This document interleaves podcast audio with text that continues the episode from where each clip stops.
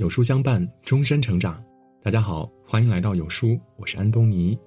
今天我们要分享的是高级的断舍离是整理自己。曾看过这样一句话：大道至简，成就一个人的关键不在于他得到过什么，而在于他放下过什么。人这一辈子其实就是个不断拿起又不断放下的过程。唯有懂得断舍离，知道什么是最重要的，才能让心解脱，轻装上阵。二零二三开始了，试着学会整理自己，把时间和精力花费在真正有价值的事情上。作家刘娜说：“情绪是一把枪，当我们扣动情绪的扳机时，枪口其实是对准了自己。人的情绪犹如天空中的云朵，变幻莫测。”如果我们不及时调整，就会深陷情绪的泥潭，让生活失去控制。曾经看过这样一个短片：早上洗漱时，男主把手表放在洗漱台上，妻子看见后便随手把表放在了餐桌上。吃早饭时，儿子一不小心把手表摔坏了，男主非常生气地训了儿子一顿，并责怪妻子拿走了手表。妻子解释说怕手表进水，可男主却说手表是防水的。两人因此大吵一架，男主怒气冲冲地出门上班，快到公司时呢，竟然发现没拿公文包，又立刻返回家中，可家中没人，自己的钥匙又放在公文包里，他只好给妻子打电话。妻子匆忙赶回家送钥匙的时候，意外撞翻了路上的一个水果摊，不得不赔了一笔钱才离开的。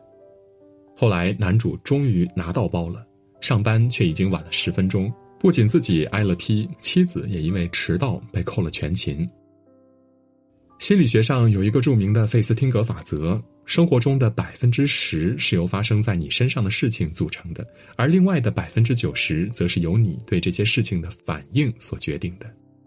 这个故事的开端是一个意外，人力无法控制，但后面百分之九十的不幸其实都是因为情绪失控造成的。这世上没有谁的生活不烦恼。每个人都会有情绪低落的时候，愚者只会一味抱怨，而智者都懂得调整。试想一下，如果你有八万六千四百元，丢了四百元，你会把剩下的八万六一起丢掉吗？当然不会了。那么，为什么我们一天有八万六千四百秒，你会因为四百秒的情绪不佳，就让剩下的八万六千秒都不开心呢？就像周国平所说的。不管生命多么短暂，笑着生活，笑着享乐，笑着受苦，这才是人生。当我们学会了接纳情绪、整理情绪，以积极的心态面对生活时，你就会发现美好悄然而至。作家苏秦说：“不必把太多人请进生命里，若他们走进不了你的内心，就只会把你的生命搅扰的拥挤不堪。”我们这一生会遇到很多人，但并不是所有关系都值得你去苦心维持。前段时间，有不少观众发现，老戏骨陈道明竟然是热播剧《人世间》的旁白配音。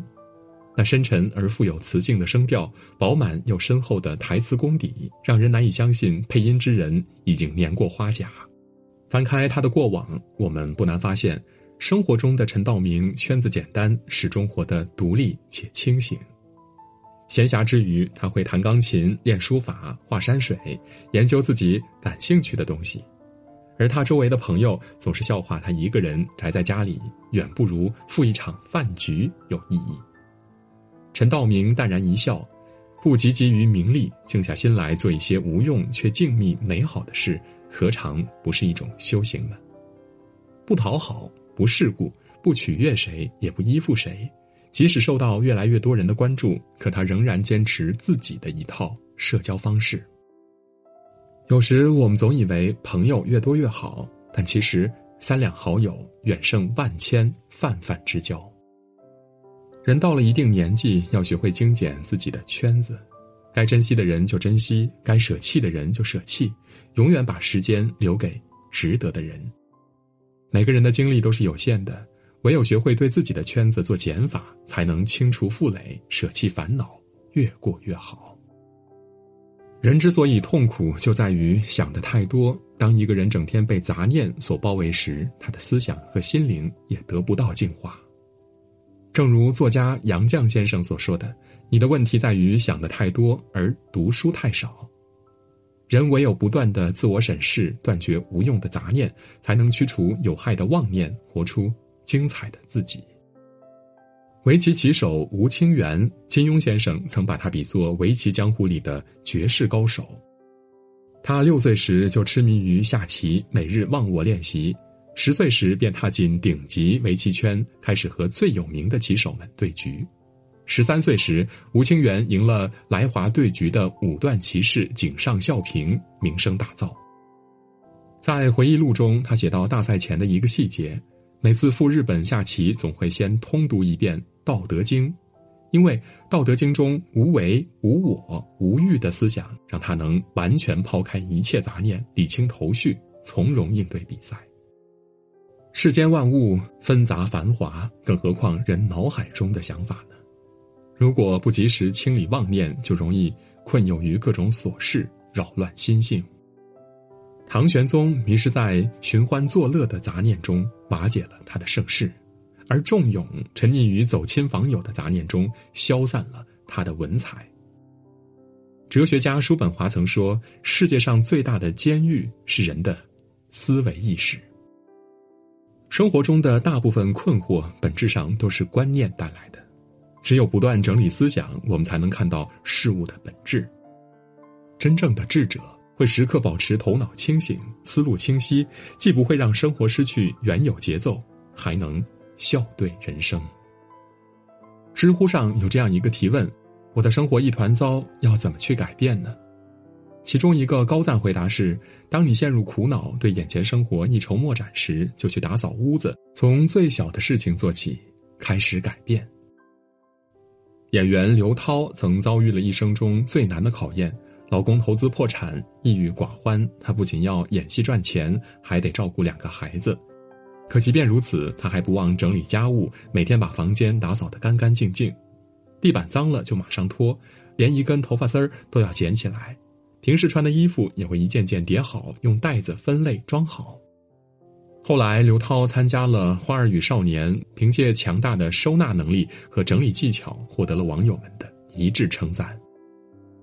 鲁豫曾说：“刘涛是一个看上去柔弱，但是内心很绝的人。”他喜欢一切井井有条，大到人生规划，小到收纳整理。古语说：“明窗净几，有坐卧之安。”当一个人开始整理自己的房间，他换来的不只是居住的舒适，更多的是内心的满足。一直很喜欢这样的一句话：“家是一个港湾，房间干净才能给生活以滋养，让自己更安心的勇往直前。”一个人的房间越整洁，生活就会越有规律，精神和状态就会越来越积极，成功的可能性也会更大。相反，因为懒惰而放弃收拾房间的人，时间一久，自己的人生就会被繁杂的事物所牵绊。真正有智慧的人，总会抽出时间重新整理一下自己的房间，让生活变得简单而纯粹。林语堂先生曾感慨。生活的智慧在于逐渐澄清、滤除那些不重要的杂质，而保留最重要的部分。人生就是一个删繁从简的过程。真正的聪明人从不拘泥于外在，而是适时调整自己。学会整理情绪，才能舍弃抱怨、纠缠，避免麻烦；学会整理圈子，才能排除外在干扰，活出自我；学会整理思想，才能断绝杂念妄想。稳步向前，学会整理房间，才能远离复杂繁琐，收获幸福。点个再看吧，愿我们都能懂得整理自己，在前行的道路上活得清醒且通透，轻松且自在。